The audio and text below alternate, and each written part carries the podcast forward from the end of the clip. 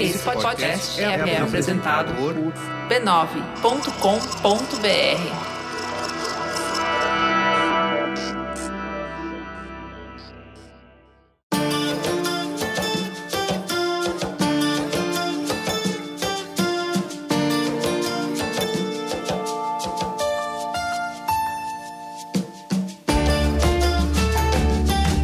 Bem-vindos à minissérie Alegria Agora, Agora e Amanhã, uma expedição especial do Mamilos co-criada com o Bradesco. O Bradesco acredita que a cultura é um instrumento poderoso para transformar o futuro. E para te mostrar isso, a cada sexta vamos te levar para uma festa diferente do Brasil. Vamos mergulhar nos sons, nos cheiros, nas emoções de cinco festas populares que contam a história do nosso povo e constroem a nossa identidade. Desde março de 2020, que a alegria está suspensa em todo o território nacional. Entre tantas perdas, falar das festas que não aconteceram é reclamar um espaço para a nossa dor, dar contorno e nome para ela. É construir a certeza de que vamos voltar a sorrir, suar, cantar, dançar e brincar juntos. É refletir na importância do que criamos e vivemos nessas festas. Eu sou a Cris Bartes eu sou a Juva Lauer e hoje serei a guia da nossa expedição. Vem comigo para Parintins conhecer o Boi Bumbá.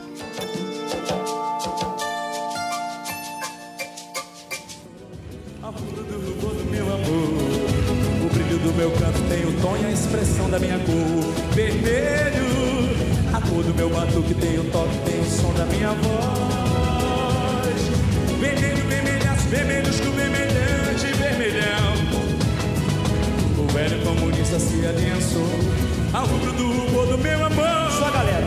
O brilho do meu canto tem o tom e a expressão da minha O Brasil canta! Então vamos lá. O que, que eu sabia antes de pegar um avião e ir lá para o meio é, da Amazônia, né? Parintins é a segunda maior cidade do estado da, do Amazonas. Eu sabia que era uma festa grande, é, que tinha uma rivalidade enorme, uma coisa meio Porto Alegre Grêmio Inter. É, um lado azul, um lado vermelho, a cidade se dividindo nessa rivalidade. Pessoal do Caprichoso, não fique triste, mas eu conheci a música Vermelho, que né, explodiu no Brasil. É, eu lembro de já ter visto em cobertura né, de jornais a imagem da arena, dos bois dançando, mas eu não sabia de onde veio, para onde vai, do que, que se alimenta, né? É, eu sabia dessa, dessa história das torcidas fanáticas, que as marcas mudam a cor da embalagem, da fachada, mas eu não entendi exatamente de onde que veio essa rivalidade, por quê, sabe? Vai ter que me explicar, porque eu também não sei. Então tá. É, vamos tentar explicar aqui na, na nossa viagem. É, mas o que eu descobri, para te dar um spoiler, você gosta de spoiler? Amo. Então vamos de spoiler. Eu descobri que o Festival de Parintins tem muita inovação. O artista consegue fazer um movimento diferente do que vinha sendo feito com expressões faciais, a robótica, né, que é implementada, já teve guerra de macaco gigantesco um contra o outro. É uma indústria criativa. Muitos parintinenses são envolvidos. né? São praticamente 6 mil empregos diretos e indiretos que os bois movimentam. Tem muito propósito. Quando Chico Mendes morreu, nós começamos a fazer as primeiras toadas de defesa da Amazônia. E da partir daí não parou. E é firmemente enraizado numa festa popular. Tem boi na Amazônia toda. Quando ele chega aqui em Parintins, ele se amazoniza. Aí você pode me perguntar, tá, mas o que, que é isso? Ele ganha elementos do imaginário caboclo e do imaginário indígena. Ah, então ficou bom. Agora, como é que sai de um e chega no outro? Bom, então acho legal a gente começar a falar do festival a partir do Alto do Boi, que é encenado todos os anos no Bumbódromo, a arena onde os dois bois, caprichoso e garantido, se enfrentam. No ritmo quente você vai dançar. Preste atenção que eu vou lhe ensinar. Veja o passinho, dois pra lá e pra cá. É boi bumbá. Uou! No ritmo quente você vai dançar. Preste atenção. O alto do boi, ele é um resultado europeu, como todos os folguedos que vieram no processo de colonização para cá, para Pindorama. Tem muitas referências né, no Nordeste, no período do ciclo do gado, final do século XVIII, aonde haviam as grandes fazendas. E é uma fábula, né, pautada num tripé: desejo, morte e ressurreição. É aquele boi garboso, valente da fazenda, de uma fazenda colonial, que era o animal de estimação da princesinha da fazenda, da filha do dono da fazenda. A gente tem a crítica social dentro da proposta da Gênese, quando um casal de escravos, a negra grávida, tem por desejo comer a língua do boi mais bonito da fazenda, mesmo sabendo todo o trabalho que ela ia ter e que eles iam ter, o marido dela, o pai Francisco, vai lá e mata o boi, tira a língua e dá para ela. E aí se desenvolve tudo isso, né? Vão atrás, ele é pego, o boi tá morto, a menina chora e o dono da fazenda muito zangado. Então tem outros elementos vaqueiros, capatazes, diretoria dos índios, todos eles se reúnem para tentar ressuscitar esse boi que era o brinquedo de estimação da sinhazinha da fazenda. E esse boi ele é ressuscitado, aí vem um doutor que na época faz uma sátira, que são os doutores das cachaças, né? E esse doutor não consegue ressuscitar o boi, e sim quem faz é o pajé. E esse boi ganha vida e tudo volta ao normal e se brinca novamente. Essa é a gênese do boi. Quando ele chega para cá, isso é bumba. Quando ele chega para cá pro norte, ele se torna boi bumbá. Tem boi na Amazônia toda. Quando ele chega aqui em Parintins, ele se amazoniza. Aí você pode me perguntar, tá, mas o que que é isso? Ele ganha elementos do imaginário caboclo e do imaginário indígena. Dessa forma, o alto do boi, que é esse princípio que começa lá no Nordeste, ele ganha uma peculiaridade muito significativa que você só vai ver se você estiver aqui em Parintins. Quem a gente ouviu aí é a Larice Butel. Eu conversei com ela no Curral do Caprichoso enquanto eles ensaiavam, mesmo sem saber se ia ter festival ano que vem. A Larice é historiadora, ela faz parte do Conselho de Artes. O Conselho de Artes é o grupo formado pelo Caprichoso para criar a fundamentação teórica de cada desfile. Ou seja, o que, que eles têm que fazer? Garantir que cada fantasia, cada alegoria, cada música, além de, claro, ter impacto, relevância artístico, uh, também tem uma precisão histórica, sociológica, antropológica. Ou seja, tem espaço para a cultura erudita também contribuir para enriquecer uma festa tradicional. Aí eu quis saber o que, que fez ela se comprometer tanto com o boi. Quando ele dança para você, eu não sei se tu vai ter essa oportunidade de ver, mas ele faz umas tolices que ele só faz pra sinhazinha. Quando ele faz para você, o que ele te pedir, tu vai fazer. Entendeu? É um negócio muito doido, só a gente vivendo para saber como é que é a experiência. É isso que é legal. Parintins, o festival, ele é uma experiência sensorial. Tu vai sentir cheiros, você vai se encantar, você vai ouvir, você vai experimentar. Parintins ela é uma experiência que ela vai explorar todos os teus sentidos. E quando você acha que você escolheu o seu boi, já aconteceu de vir pessoas apaixonadas por um e sair daqui arrebatadas por outro. Então, quando você acha que todos os seus sentidos foram explorados, que você está exatamente no seu lugar, acontece alguma coisa, alguma catarse, e aí você se encontra no outro. É muito louco. Entendeu, Cris? Menina, é um negócio meio místico, né? É olhar no olho do boi e o boi te, te laçou. É o boi que te laçou, né? E aí você vai seguir aquele boi. Bem é, legal. É isso mesmo. Bom, se ela falou em experiência sensorial, a gente tem que saber o quê? Que gosto que tem esse festival de Parintins. Gosto de infância, gosto de comida de festa junina, sabe? Aquele mingau que vocês chamam no sul de canjica, lá, e que aqui a gente chama de munguzá, que é aquele mingau. É esse gosto. Antes o boi fazia umas quermesses, que era para juntar dinheiro para ajudar na apresentação. Então todas essas comidas típicas as pessoas doavam, né? Então os gostos são esses, assim, gosto de comida de vó. Mingau, aquele bolo de milho com muita erva doce, banana frita, tacacá para quem gosta gosta, porque eu não sou muito fã, mas são esses gostos, entendeu? Feito de pano e espuma, suor, veludo e cetim, também é feito de lembranças e lutas. No curral do Caprichoso, onde eu conversei com a Larice, eu também conversei com o Adriano. Na carteirinha, ele é compositor do Caprichoso uma das figuras que fazem os versos que vão durar anos na boca do povo de Parintins. Mas esse título não dá conta de explicar o que é uma vida toda devotada ao boi. De uma pessoa que desde criancinha, desde a escola, foi treinado para fazer parte desse universo de encanto.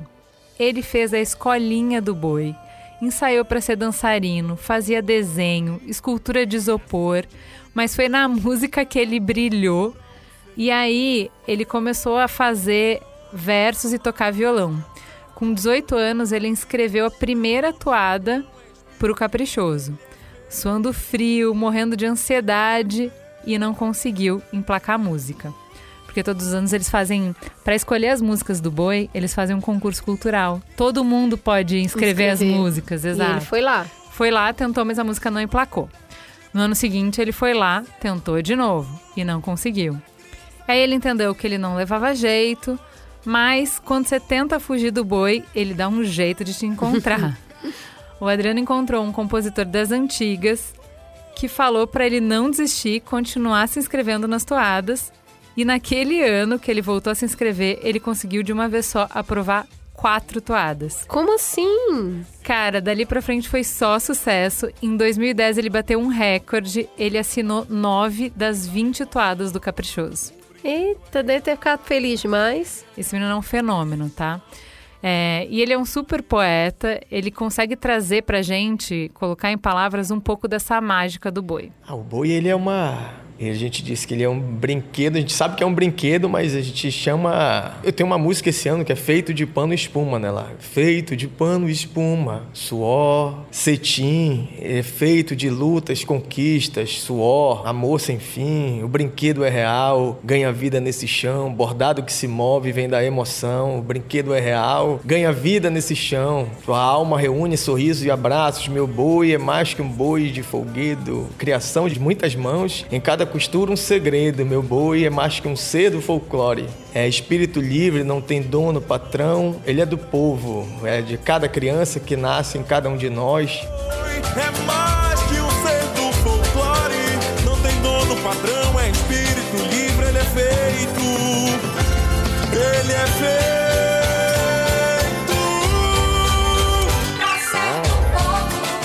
Então ele é um brinquedo, mas a gente acaba voltando a ser criança. Quando a gente vê o boi assim chegando perto da gente, a gente parece, a gente olha, parece que aquele brinquedo tem uma vida, tem um sentimento. Tanto é que quando ele chega pra gente fazer um carinho, a gente trata ele como se fosse tivesse uma vida mesmo. Então, além de ele ser um brinquedo, né, do folclore, um folguedo pra gente, ele é faz parte da nossa vida, faz parte de cada parentinense que nasce, já vai crescendo ouvindo falar de boi, o que é o boi bumbá, e também é uma principal ferramenta econômica também cultural de Parintins. Gera emprego, atrai investimentos. Então ele acaba fazendo ali numa apresentação folclórica, ele ainda levanta a bandeira política e ainda dá uns certos brados de liberdade, enfim. Ele é um lutador, digamos assim, que ele, é, ele, ele pode ser considerado um templário da Amazônia. Como tem uma toada, Amazônia Catedral Verde, ela diz que a Amazônia é uma grande catedral e o Caprichoso é o último dos templários que guardam essa catedral.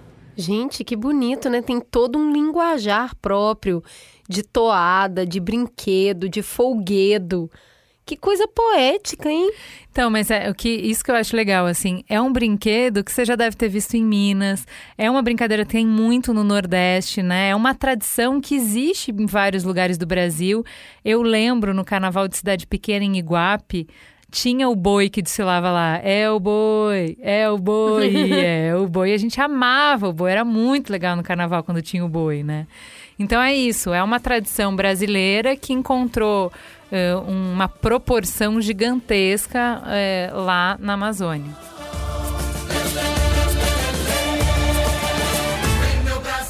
Pinta cara de vermelho, nosso povo brasileiro se apresenta na festa do meu boi bumbá. É nossa arte, é guerreira. É tá bom. A gente já passou muito tempo na casa do Boi Azul. Vamos atravessar a cidade para ir no curral do Boi Vermelho, o garantido, conversar com Enéas.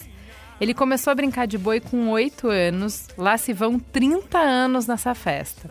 Ele conta que ele é garantido desde antes de nascer, porque a mãe foi grávida de 8 meses para o bumbódromo. Ele me contou um pouco dessa dimensão territorial, além da familiar, para definir para qual boi você vai torcer. Então, como que funciona? A cidade é dividida no meio pela catedral. O lado direito é azul, perto do curral do Caprichoso, o lado esquerdo é vermelho, que é território do garantido. E aí, nesse nosso papo até agora, a gente falou um pouco da dimensão mística, afetiva do boi. Eu quero que o Enéas conte pra gente um pouco dessa grandiosidade do festival. Para começar, vamos lá. No carnaval, cada escola de samba cria um samba enredo pro desfile, certo? E no Festival de Parintins? Então, aí começa a busca das toadas. Todo ano tem um álbum, um CD, agora é álbum, né? onde ele molda o espetáculo. Nas escolas de samba, é uma música, é um samba enredo né, para cada escola. Aqui são 20 músicas por ano, no mínimo, para conduzir um espetáculo. E ainda usam-se as antigas. Ou seja, a média de toadas que a gente toca por noite são de 28 a 30 músicas por noite. São três noites. Aí tu faz o cálculo de 90 toadas. Olha aí, minha gente. 90 toadas diferentes todos os anos. Dá para entender por que, que precisa de um concurso cultural, né? Além das músicas que incendeiam a torcida e os jurados, eu pedi para ele falar para gente o que, que o Garantido já aprontou nos desfiles que deslumbrou todo mundo. Só para a gente ter uma dimensão da grandiosidade do que eles fazem todos os anos. 2005, segunda noite, o Garantido ele falava de São João. O Garantido sempre é muito ligado com suas tradições, sempre consegue colocar no espetáculo, por mais moderno que seja, consegue colocar essa questão tradicional. E, se eu não me engano, falava-se de São João nessa noite. Do nada sai de trás um balão, um balão mesmo, daqueles que voam com gente dentro. No meio da arena, vai e entra e traz o Garantido. A gente sai de trás do bumbódromo, vem aqui e entra no meio da arena, um balão, agacha. Eu vou falar, 2004, trouxeram um homem voador pra cá, o Garantido também. Eu sempre fala que o garantido consegue contextualizar. Não adianta trazer o homem voador para cá só por voar. Ah, ele veio e voou. Não é isso. O garantido colocou dentro, dentro do contexto do ritual que ele surgiu, tinha um personagem que voava, entendeu? Então ele veio representando esse personagem. Eu lembro que ele ligou a máquina dele, uma mochila, fez um barulho ensurrecedor e ninguém sabia. Todo mundo achando que tava dando problema no som, que o mundo ia acabar naquele momento, que era muito barulho. E do nada ele surge na alegoria, de dentro da alegoria vestido de índio, assim, voando. Certeza de título. Outra, o Sabiá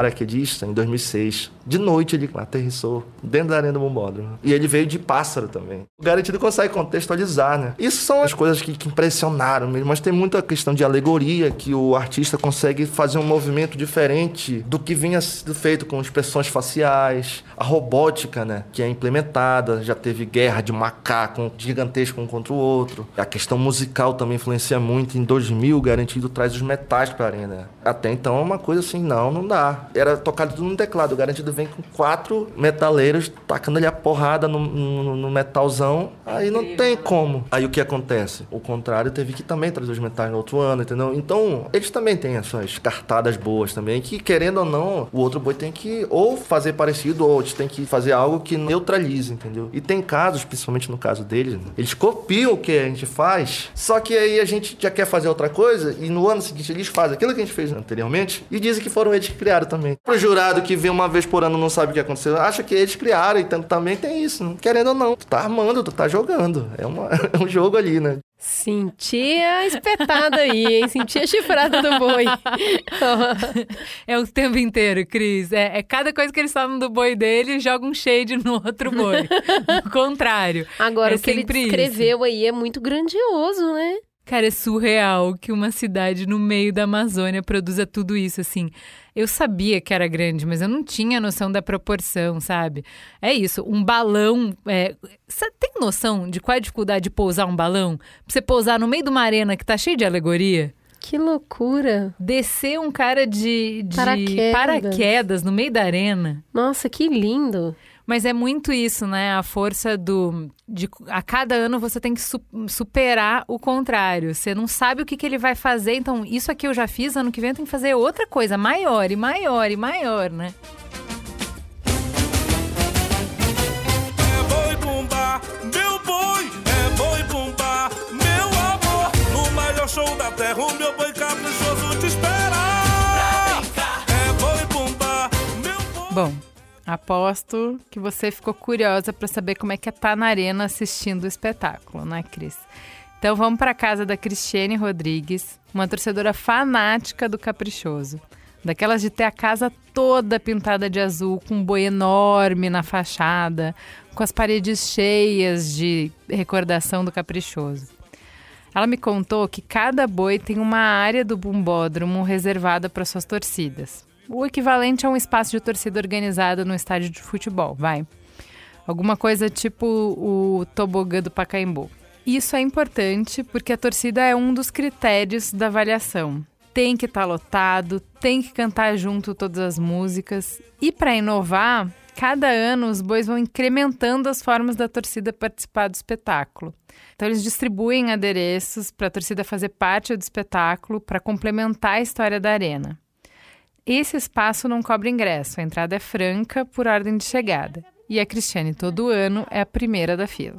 Eu sempre falo para minhas amigas lá da fila: ah, eu vou me aposentar eu não vou mais vir, tal, que tem a Kari, que ela mora lá na frente, né, da fila praticamente. O restaurante do pai dela é logo ali. Você, poxa, ele não faz isso, não sei o que, você estava. Quando chega, vai chegando os dias, eu já tô lá. Eu me coçando, me coçando, me coçando, eu já tô lá na frente de novo, esperando, aí ela vai que lá. eu quero é que ela nos leve lá pra arena, pra gente entender como é que é essa experiência do torcedor. Bom, então a experiência começa com horas de filas, tá? É, tem uma fila para cada boi embaixo de um sol escaldante, que vocês podem imaginar. Tudo bem, aí você conseguiu entrar, cada torcida se posiciona no seu setor, eles são um do lado do outro. Por cinco horas, eles vão ficar lá se provocando com músicas, com piadas. Mas antes de ter a apresentação, que eles que fazem isso, a gente que somos da fila, a gente fica brigando com a torcida do outro lado, irritando eles lá, e fazendo barulho, e aquecendo, e gritando, e cantando. Isso a gente entra três horas da tarde. A apresentação só começa de noite, oito horas da noite. Tá, é nessa hora também que vão distribuir os adereços, vão ensaiar as músicas, as coreografias. Na realidade, quem puxa somos, somos nós. O pessoal da torcida que tem, que eles que fazem, produzem os adereços e tal, pra gente levar pra arquibancada, que eles entregarem pra gente pra arquibancada. Eles ficam numa parte lá em cima, superior, aonde eles também iniciam puxando tá. alguma coreografia em si. Assim como tem outros dançarinos ou, ou coreógrafos que ficam na frente fazendo a coreografia e a gente acompanha. Na hora da apresentação, apagam-se todas as luzes da arena.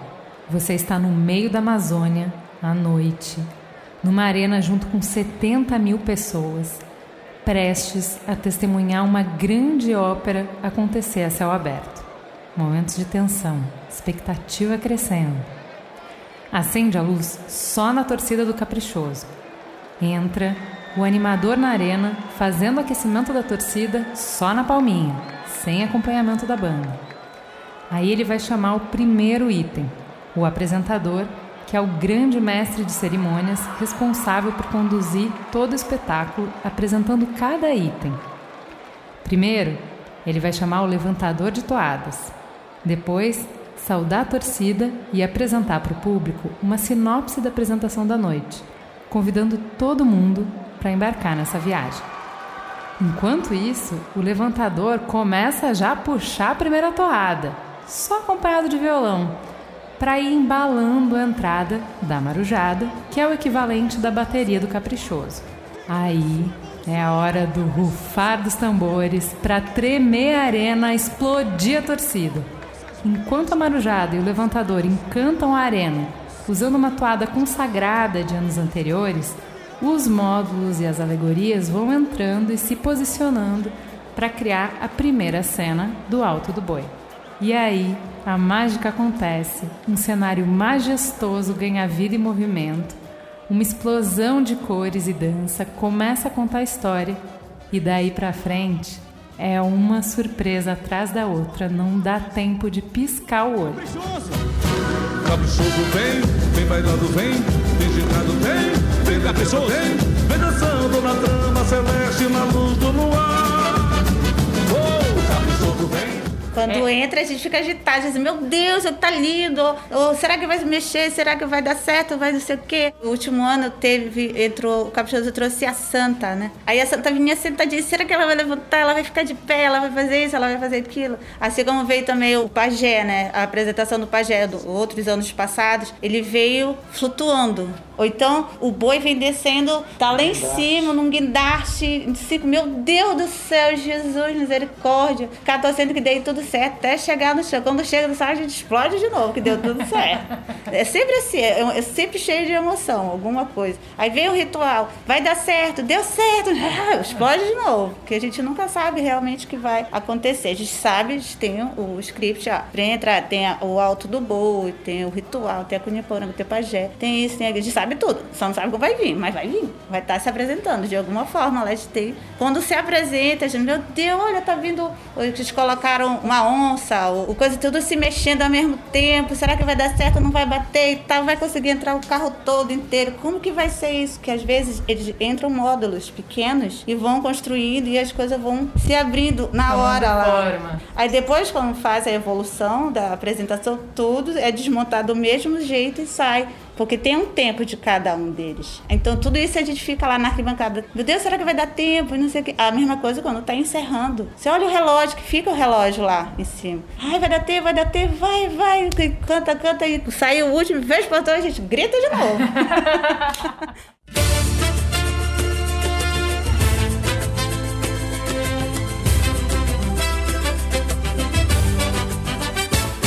Vou no banzeiro desse rio navegar olhos contemplam a floresta. Meu canto é resistência e me liberta.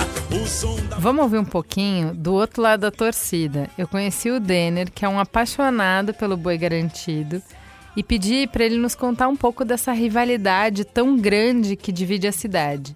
Na avenida principal, até a guia das calçadas são pintadas de azul de um lado da catedral e de vermelho do outro. Dentro do bombódromo, nós somos uma tribo, a tribo vermelha contra a tribo contrária. Mas já fora, oi amigo, tudo bem? Tá, já passou o festival, somos amigos, né? Já voltou normal. Sempre tem aquela rivalidade. Mas o festival em si, ele é sustentado pela rivalidade. Antigamente, incrível que pareça, era a coisa mais linda, mas uma coisa assustadora. Quem era do garantido não passar para a galera do caprichoso, quem era do caprichoso não passar por garantido. Antigamente tinha muita violência. Hoje não, só tem vai praia. Uh! Vice!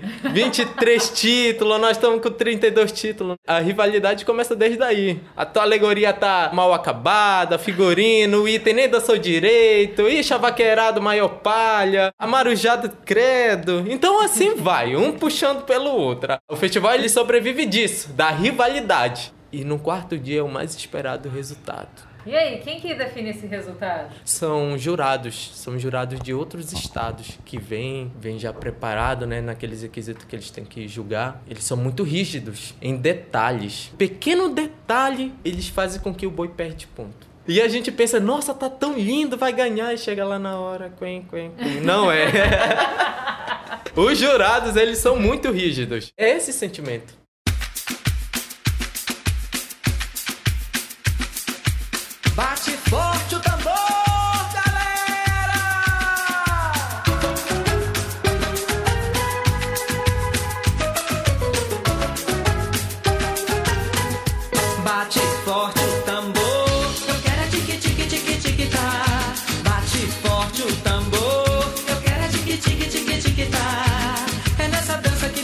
É muito impressionante essa grandiosidade, mas tinha uma coisa me incomodando em todas as conversas que eu fiz sobre o festival.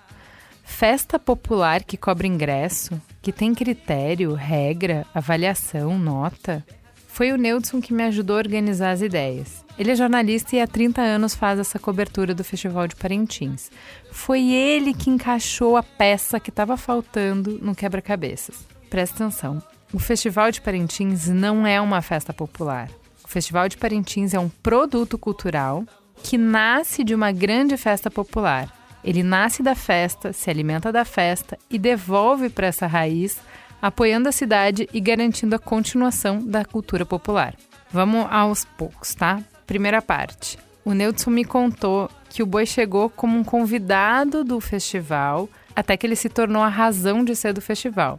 Só que o boi nasceu antes, muito antes. O festival é um capítulo da história do boi.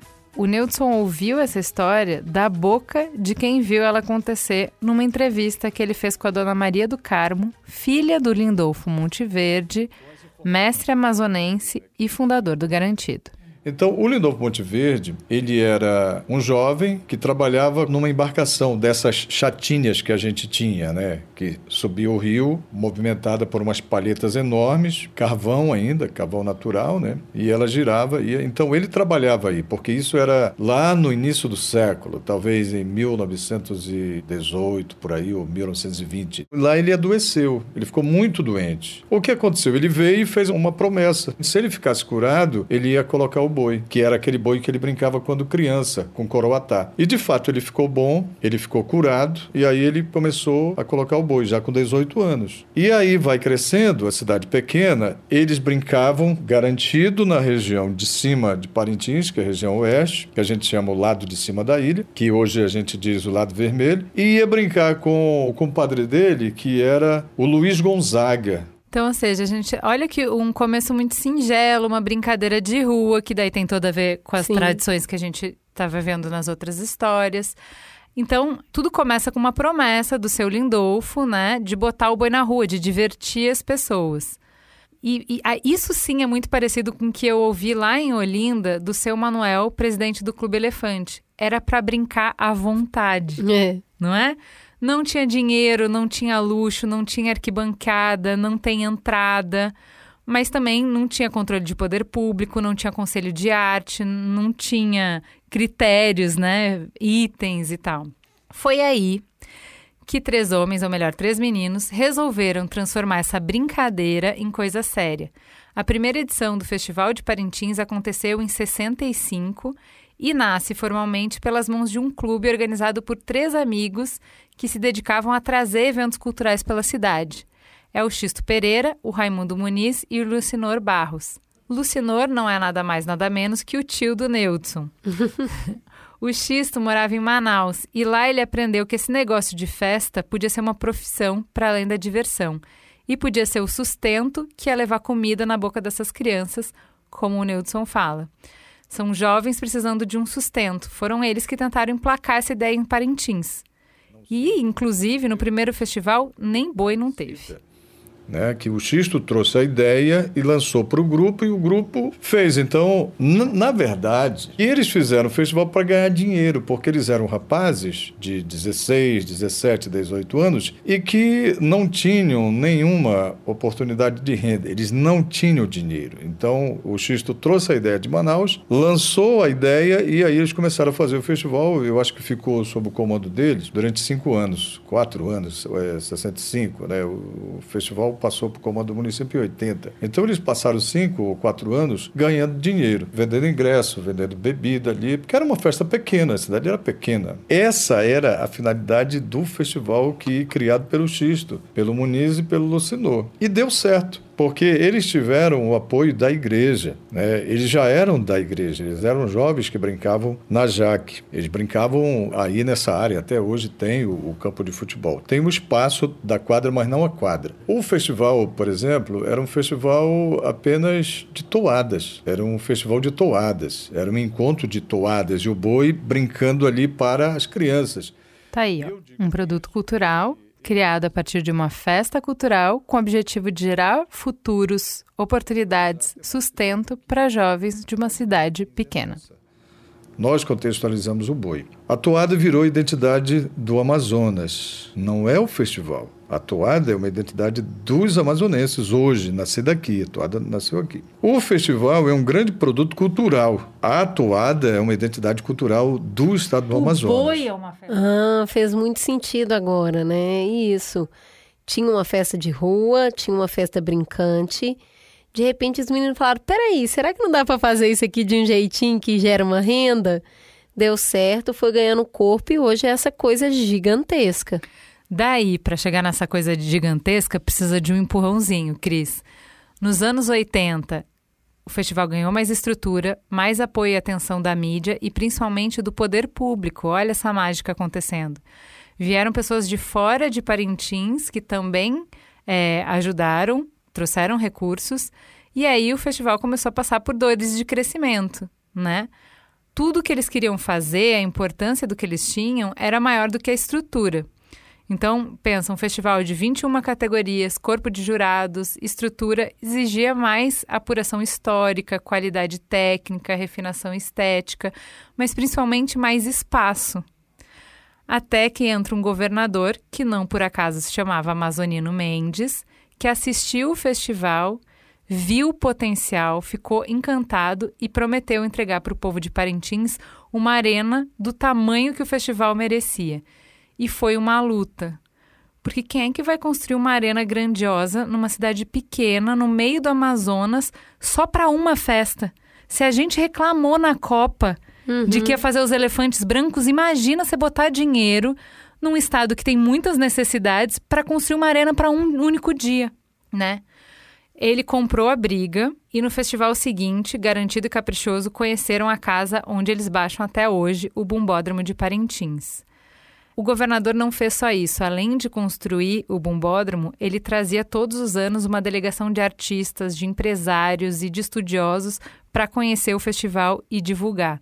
E foi esse boca a boca que tornou o festival alvo de tanto interesse e chegou nesses patrocínios todos que a gente já ouviu que o festival tem. Então pensa o seguinte, é uma festa que foi vista como uma oportunidade de trazer renda, de trazer capacitação, crescimento, desenvolvimento para uma região inteira. E ela é isso hoje. Eu fui lá no Bumbódromo, ele funciona o ano inteiro, Cris tem museu, tem, tem biblioteca, tem aula de música, é um conservatório de música. É um centro cultural muito usado. Tem de tudo. Até parte de saúde é usada lá dentro do Bumbódromo, entendeu? Não tem nada de elefante branco. Uhum. É super bem aproveitado o espaço.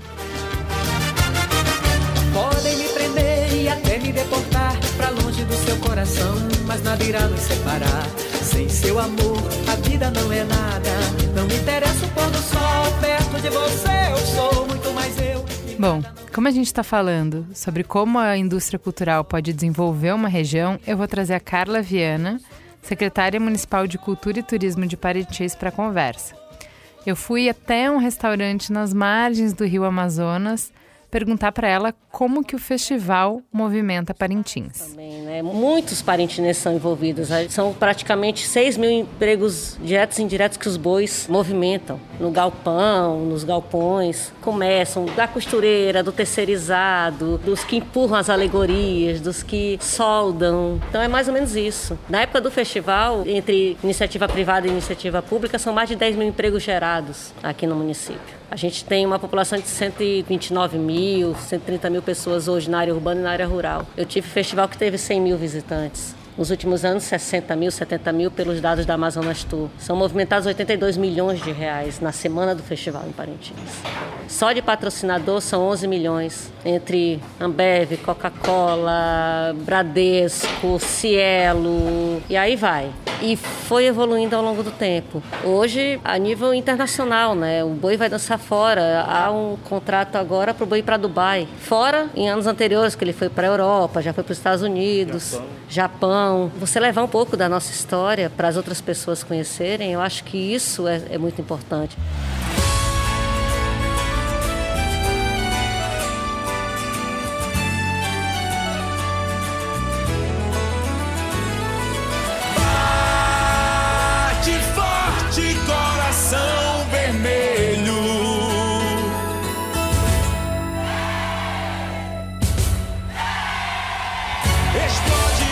Felicidade.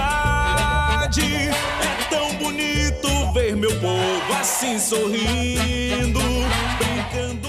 Bora voltar pra magia? Cris, eu quero te apresentar o Sorin Sena. Ele é artista de ponta do Boi Garantido.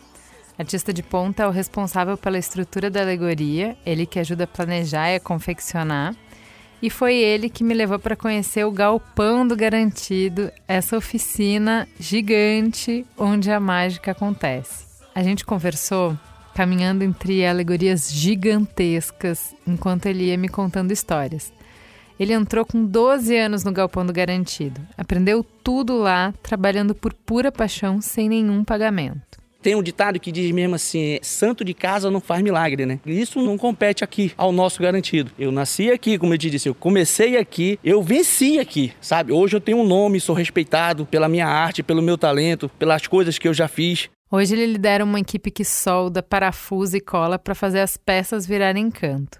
Antes de entrar na mágica que eles fazem no galpão, eu quis saber um pouco mais sobre o que, que resiste de festa popular do boi em Parintins, para além do festival. Ele me contou de uma festa que acontece todos os anos quando o festival termina.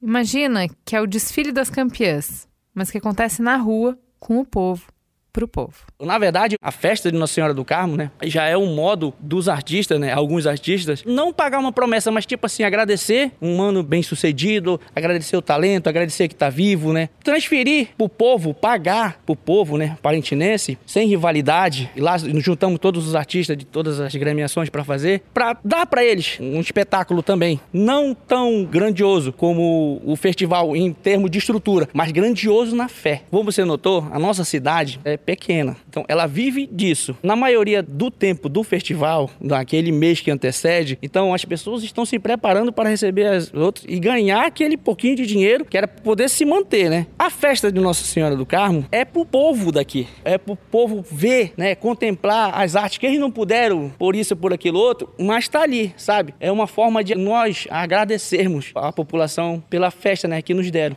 Tá, mas vamos para mágica. Eu tava lá andando entre animais enormes e descobri que a primeira vez que Parintins exportou seus talentos para o carnaval foi quando eles começaram a articular as alegorias.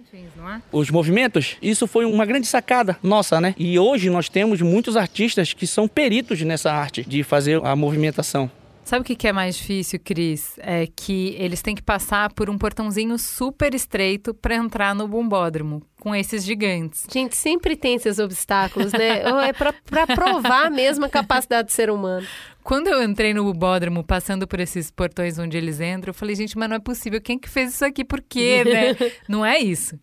O portão era ótimo pro tamanho que o festival tinha, só que eles nunca quiseram se limitar ao tamanho do portão.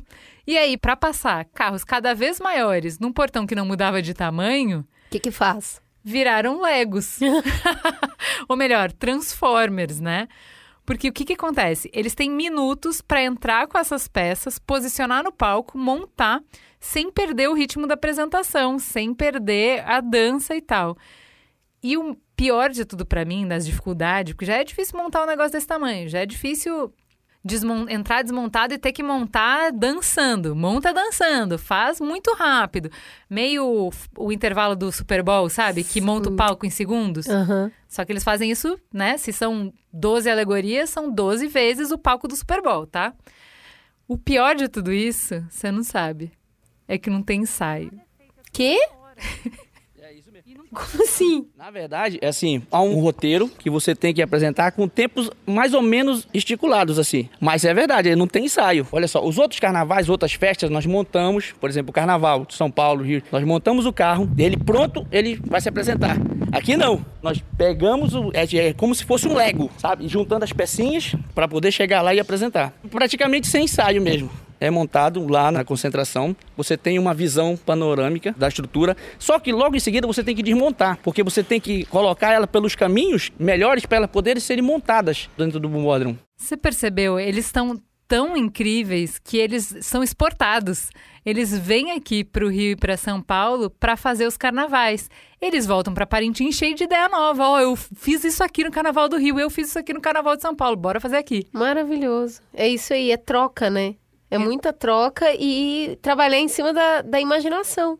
O Carnaval do Rio e de São Paulo, hoje os carros são articulados por causa dos especialistas de Parintins. A galera vem de Parintins para o Carnaval para articular os bonecos. Obrigada, Parintins. É isso.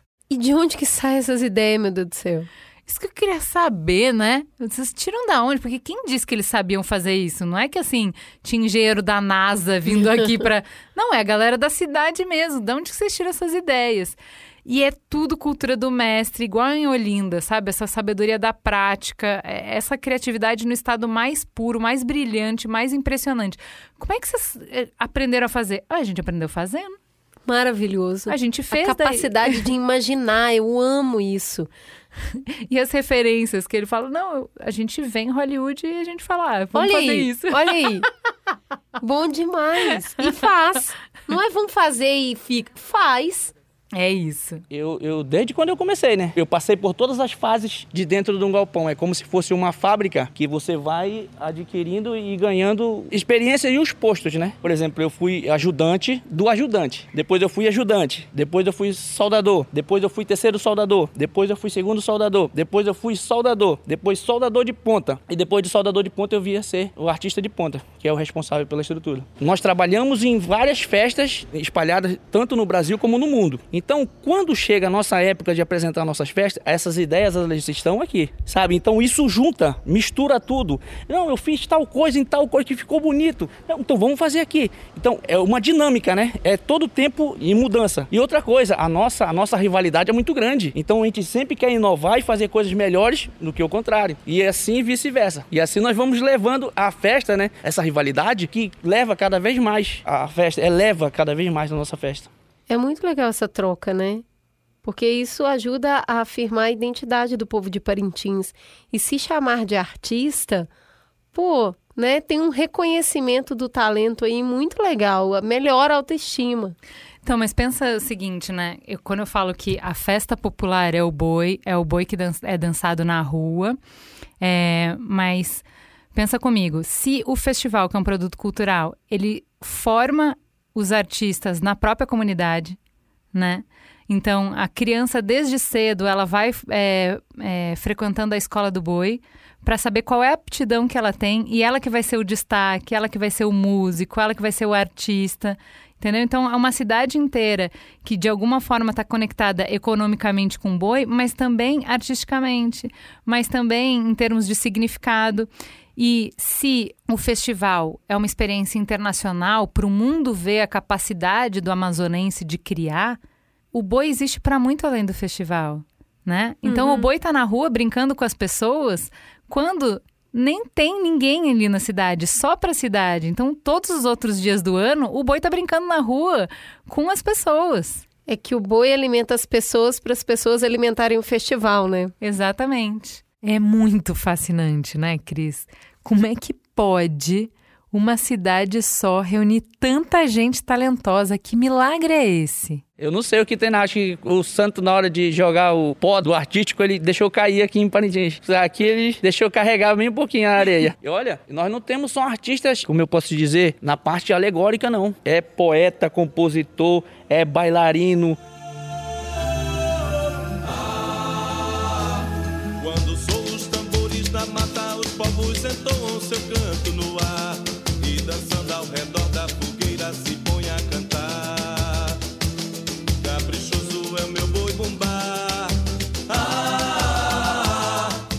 Ainda com essa dúvida, eu fui pro Barracão do Caprichoso conversar com Jeremias Pantoja, o Jereca. Ele foi uma criança enfeitiçada pelo boi, que sonhava em fazer parte do espetáculo e que agora já está há 20 anos ajudando a criar essa magia. Eu queria muito entender como é que eles fazem para, do mesmo alto, criar tantas histórias diferentes e todo ano continuar surpreendendo as pessoas. Ah, foi na prática aqui. Cada ano é um aprendizado. A gente costuma até brincar um com o outro aqui, né? A gente vê uma estrutura, aí tem um tal movimento, a gente fala, não, de novo não, bora criar outra coisa diferente. Isso aí é tá manjado que a gente fala, né? Mas a gente vem se reinventando, a gente procura ver filmes americanos, filmes de outros tipos de filmes, assim, que eles também são muito bons nisso, né? Eles usam muita parte de computador. A gente não tem aquele recurso aqui, né, pra mexer a peça. A gente faz manual. É um pouquinho mais difícil, porque é, é manual, manualmente, né? E assim, a inspiração vem de tudo quanto é lugar que a gente vai vendo, vai vendo, pô, ali é uma novidade, bora aperfeiçoar aquilo, bora mudar um pouco para não ficar igual. Não anda bem na hora, às vezes. A gente tá aqui uma peça de isopor, bora fazer o que aqui? O soldador fala, ó, vamos fazer ritual. A gente reúne a galera, vamos fazer o que de diferente aqui. Aí cada um dá uma ideia. Aí vai saindo fluindo até chegar um final. Geralmente é assim. Porque é uma equipe. Não é eu que sou responsável que vou dar ordem de fazer 100% do que eu quero, né? Até porque a gente tem um conselho que já tem, já tem uma pré-ideia pra gente, ajuda a desenvolver, mas assim, eu dou liberdade para todos, dependendo da área. A escultura, a pintura, ó. Eu consegui, eu faço o projeto, faço o desenho, mas consegui mudar aqui para mim, para melhor, perfeito. É assim que eu quero. Onde fica? Artista geralmente é puro ego? Não, acho que tem que ter humildade para crescer em tudo. A humildade nos leva a qualquer lugar, entendeu? Acho que é importante isso aí. Questão de ego eu não, não carrego, não, graças a Deus. Mas a parte mística que eu acho de, de tudo isso acontecer lá é a união que a gente tem aqui dentro, os artistas. Sabe por quê? Se não for eles, não acontece, porque geralmente uma alegoria dessa para acontecer na arena, cada uma, geralmente são 12, mais os módulos, alegorias, e a gente precisa de mão de obra de outras equipes, né?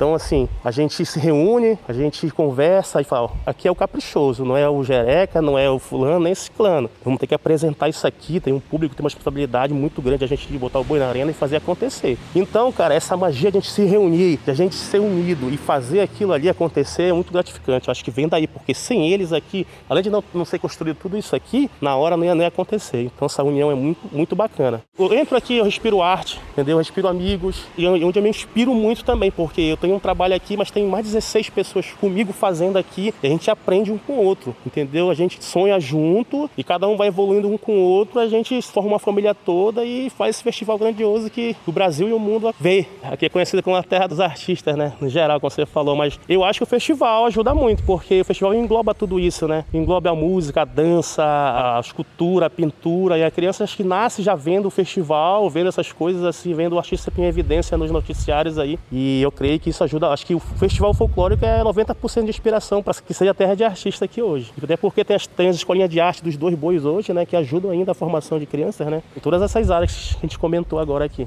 Festival que existe porque tem gente talentosa demais ou tem gente talentosa demais porque se inspira por causa do festival? Acho que é os dois. Hoje em dia o festival é uma vitrine, né? Acho que para a pessoa que quer estar tá um patamar assim, de um artista que tendo o seu nome já direcionado nacionalmente, eu acho que tem que estar tá aqui. O vinho chorou, o branco chorou. Todo mundo está chorando, a Amazônia está queimando. Ai, ai, que dor. Ai, ai, que horror. O meu pé de sapo pema, em mancha virou lenha. Ai, ai. Bom, a gente encerra a nossa expedição no Curral do Garantido conversando com Antônio Andrade, um filósofo que pela segunda vez está presidente do Garantido. Na última eleição, na época da campanha, ele ficou internado com Covid, com 85% do pulmão comprometido. Ele queria retirar a candidatura, mas não teve jeito. Lembra do que a Larice falou no início da nossa viagem? Quando o boi escolhe, meu filho, não tem saída. Seu Antônio é um idealista realizador, um homem sábio, profundamente comprometido com seu povo. Ele nos conta um pouco mais do que, que os bois mantêm das suas raízes de festa popular. Mas nós temos algumas atividades durante o ano que são bem populares, bem raiz. Alvorada do Garantido. Você precisa vir na Alvorada do Garantido. Porque é uma coisa que é fora de série. Bem, é uma coisa que eletriza a cidade. Quando você fala que aqui em Parintins, eu falo que aqui tem 70 mil habitantes, a saída do município, tem 115 com todo o interior. Né? Mas você coloca na Alvorada, tipo, 25, 30 mil pessoas na rua. Quase a metade da cidade vai para a rua andar. Aí você tem dia 12 de junho, que é o dia dos namorados, que é uma festa mais tradicional ainda que a Alvorada. Ela iniciou lá com o Mestre Lindolfo boi saía dia 12 na rua. E a gente continua saindo todo dia 12 de junho, festejar o Santo Antônio um dia antes, e os namorados. E as pessoas acendem uma fogueira na frente da casa, o boi dá uma flor para a dona da casa. E é uma multidão, outras 20 mil pessoas atrás, todo mundo se abraçando, cantando. E tem o aniversário do boi, que é do garantido, que é dia 24 de junho, Tá vendo? É a festa popular livre, viva, vibrante, alimentando a alma do produto cultural que cria um espetáculo para encantar o mundo, movimentando a economia da cidade, faturando e investindo esse dinheiro para desenvolver a comunidade, criando os novos talentos que vão perpetuar esse círculo virtuoso. Para fechar, o seu Antônio nos presenteia com uma reflexão que mostra mais uma contribuição do boi bumbá de Parintins para o Brasil. Ele é um espaço onde a gente aprende sobre o passado, reflete sobre o presente e sonha juntos futuros melhores. A gente está aqui no meio da floresta amazônica e esse último relatório da ONU é assustador, é de apavorar. Então, se alguém acha que quem escreveu o Apocalipse tinha colocado todos os males, não leu ainda o relatório da ONU, que não foi feito por um, religioso, foram feitos por cientistas. Né? E a gente está aqui no meio da floresta amazônica, então a gente tem que dar uma resposta Porque eu acho que se tem alguém que tem que cuidar da Amazônia, é quem está aqui. Né? O Garantido está aqui, tem 100 anos aqui, precisa cuidar disso aqui. E a gente sabe que não cuida disso sozinho. A gente tem que se aliançar com aqueles que realmente podem cuidar da Amazônia, que são os povos indígenas, os ribeirinhos, as comunidades quilombolas. Aqui tem mais de 400 comunidades quilombolas na Amazônia, né? são mais de 180 povos indígenas, com muitas línguas diferentes. É a cultura desses povos que faz com que a Amazônia ainda tenha alguma proteção. É bem verdade que parte do capitalismo brasileiro é muito selvagem. Ainda tem uma tese aqui que quem cuida do meio ambiente aqui é comunista, sem saber que ele está matando todo mundo. O aquecimento global não vai pensar se o cara é comunista, se é socialista, se é capitalista, se é anarquista, se é católico ou qualquer outra religião. A gente está se acabando e parece que o Brasil não está percebendo isso, infelizmente, porque a gente está cuidando mal da Amazônia, mal do Pantanal, mas são dois grandes biomas que ajudam muito no equilíbrio do mundo e a gente não está sabendo o que fazer com eles. E o garantido precisa tomar essa causa para si. Quem mora na Amazônia não tem que pensar duas vezes, tem que tomar essa causa para si. Essa causa é de todo mundo. É uma causa de indígenas, mas é uma causa de branco, de preto, de caboclo, de rico, de pobre, porque o aquecimento global vai pegar todo mundo. Vai maltratar primeiro os mais pobres, mas depois não sobra ninguém. É a humanidade que está em risco. Né? Então é uma temática que o Garantido está entrando para valer, porque a gente não tem saída. Né? Qual é o poder da cultura para influenciar a realidade, para influenciar as decisões, para influenciar a opinião pública, para mudar efetivamente alguma coisa? Eu estou extremamente convencido que a cultura vai mudar o mundo vai humanizar o mundo, a cultura. Cultura é identidade, é o que você tem de mais forte dentro de você. É a cultura que faz um povo com 500 anos de história, mil anos de história, ficar naquele lugar, se relacionar bem com a natureza. É a cultura. O indígena, ele não está ali caçando e pescando o tempo todo, ele está praticando cultura o tempo todo.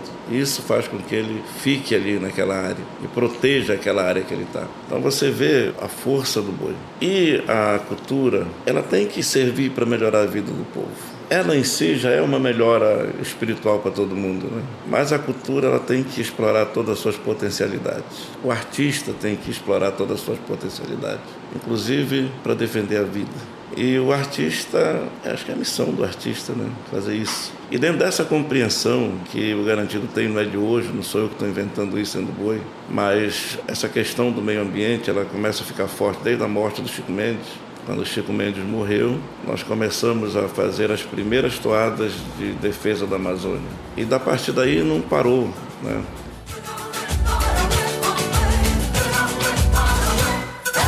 Entrei no cara sagrada na arena da festa, recordam histórias de heróis, tripas do meu Brasil. Chegar no passo da guerra. O boi é política, né? Tá o boi é vendo? posicionamento, o boi é cuidar da- do- dos povos originários, dos povos da terra. E é um pouco do que a gente viu em cada uma das festas que a gente foi, né? Festa de rua é posicionamento político. É gente na rua, sendo feliz, mas falando o que é importante para ela.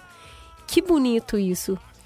É, pra mim, o que ficou de Parintins, além do encantamento com o tamanho do festival, com essa potência, é, reencontrar com a potência do Brasil, né, É. Cris? Como é que um país desse pode dar errado? Não, Não tem, tem como, como. gente. Pelo amor de Deus. Não tem como. Olha, assim, essa criatividade, esse poder realizador. Você tá imaginando como que é a logística de tudo isso? De pensar o tema, de pensar o que, que você vai construir, de comprar o material, de produzir, de ensaiar as músicas. Tipo, eles fazem tudo isso todos os anos com excelência. Excelência, excelência, excelência. Nunca dá nada de errado. E superação.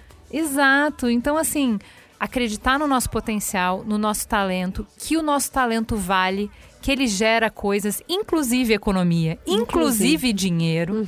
É, uma rivalidade que não é destrutiva, pelo contrário, é construtiva. Então, se a gente está num momento de polarização, em que a gente nem quer dizer o nome do outro, que é contrário, quem votou em quem eu não gosto, em quem eu não concordo, é o contrário. Olha como eles conseguem levar isso para tirar o melhor, né? Olha, eu não posso entregar só o que eu entreguei, eu tenho que entregar o melhor, e o melhor, e o melhor. Então, um ciclo super virtuoso, né? É, eu tenho falado muito nisso, né? Que é uma cultura de cooperação, porque ela, ela coexiste. Não é uma cultura de eliminação. O jogo é na bola.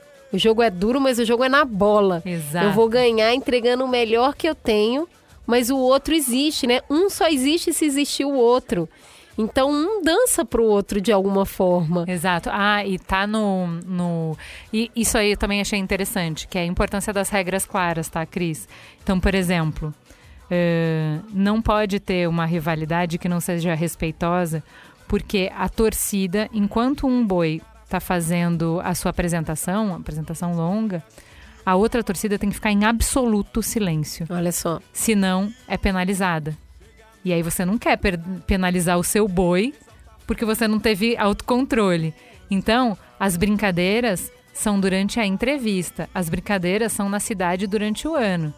Mas na hora do trabalho, você respeita o trabalho do outro, as ideias do outro, né? Você... Isso é muito legal, porque é? é? é por isso que cresce todo mundo a partir desse encontro, né? Porque tem respeito, porque tem solidariedade, então é, é um trabalho que acontece que reforça cada vez mais a identidade, mas respeitando a ideologia de cada um. É a identidade do povo, mas a coexistência da forma de fazer diferente. É isso, o Festival Parintins é mais uma festa que acho que todo brasileiro, uma vez na vida, deveria ter o privilégio de ir lá, que é um dos grandes espetáculos da Terra. Muito legal, muito obrigada por me apresentar a esses dois bois incríveis. Tem gado que vale a pena nesse Brasil, Juliana. Tem gado demais. Achei bonito.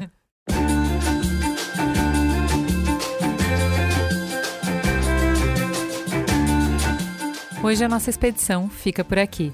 Foi muito bom estar com vocês na Farra do Boi.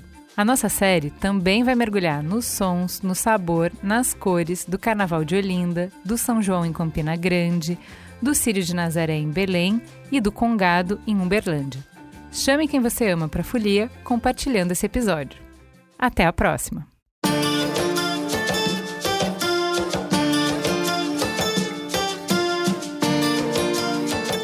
Cada festa que retratamos aqui e tantas outras pelo Brasil são fonte e resultado direto da riqueza da nossa cultura.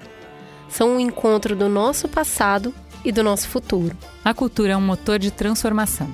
Quando a gente entende o valor da nossa história, das nossas manifestações culturais, então a gente está mais preparada para construir o futuro. É por isso que essa minissérie é uma parceria B9 Bradesco. Todos os anos, o Bradesco apoia, promove e amplia diversas manifestações culturais pelo Brasil. Não importa se a festa movimenta milhões ou se, por conta da pandemia, não conseguiu ir à rua. O que importa é a memória, a tradição e a conexão que elas geram entre as pessoas. E o espelho que são da gente mesmo, para que a gente se reconheça e consiga enxergar quem somos e para onde vamos. Você pode acompanhar as novidades de alguns dos principais eventos culturais do Brasil em cultura.bradesco. O Bradesco acredita que a cultura, além de parte da nossa identidade, é um instrumento poderoso de transformação.